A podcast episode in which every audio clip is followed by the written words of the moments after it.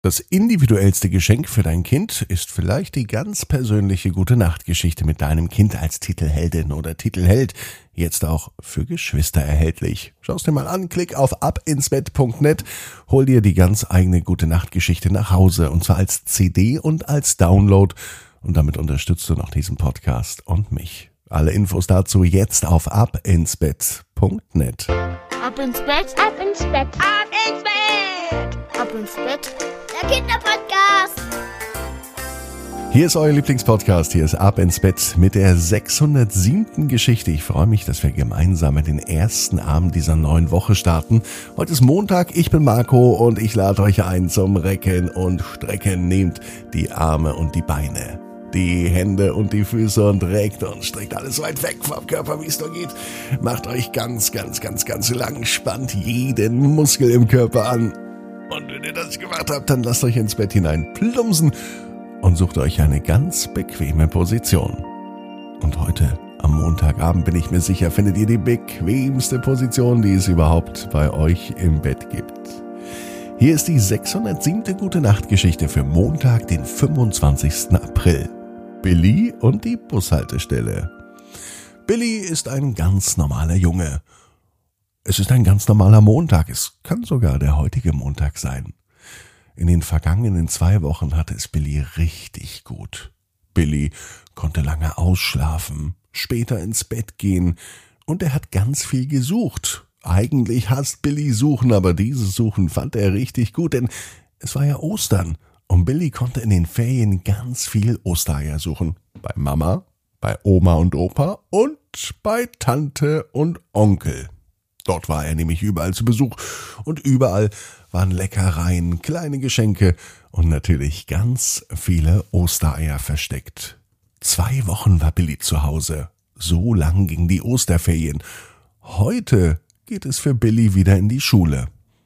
Billy läuft nicht etwa zur Schule. Billy fährt mit dem Bus zur Schule. Und das liebt er sehr. Später, wenn Billy einmal groß ist, möchte er selber Busfahrer werden. Denn Busfahrer zu sein ist die beste Beschäftigung und der coolste Job, den es überhaupt gibt. Jeden Tag unterwegs auf der Straße, nette Menschen treffen, Schüler zur Schule bringen und vor allem auch wieder nach Haus bringen. Und dann diese ganzen vielen Knöpfe, die es in dem Bus gibt. Wow, die möchte Billy auch mal drücken. Im Schulbus setzt sich Billy am liebsten hinter den Fahrer.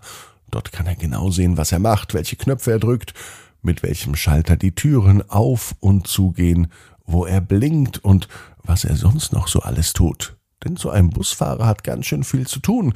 Nicht nur die Türen öffnen und schließen, Tickets verkaufen, er muss auch noch dafür sorgen, dass alle pünktlich und sicher an ihr Ziel kommen. Und außerdem gibt es ja noch den Fahrplan. Jede Haltestelle hat eine eigene Zeit und jeder Bus soll zur richtigen Zeit an der richtigen Haltestelle sein.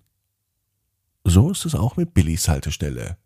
6.55 Uhr kommt der Bus. Es ist sehr, sehr früh.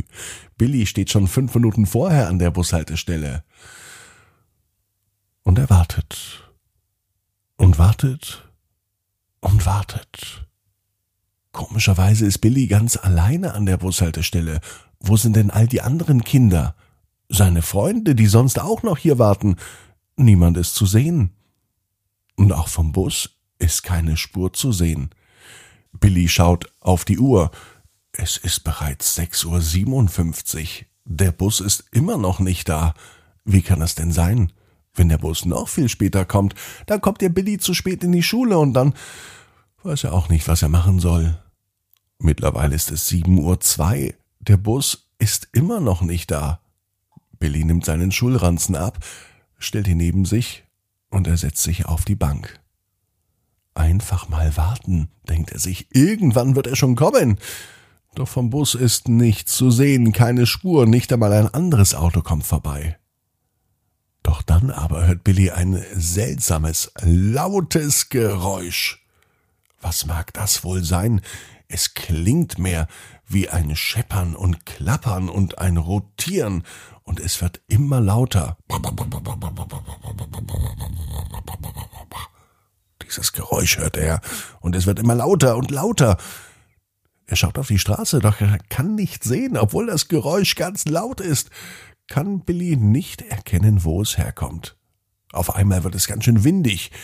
Zieht wohl nun ein Sturm auf, denkt sich Billy. Er macht seine Jacke zu. Dabei ist doch eigentlich Frühling.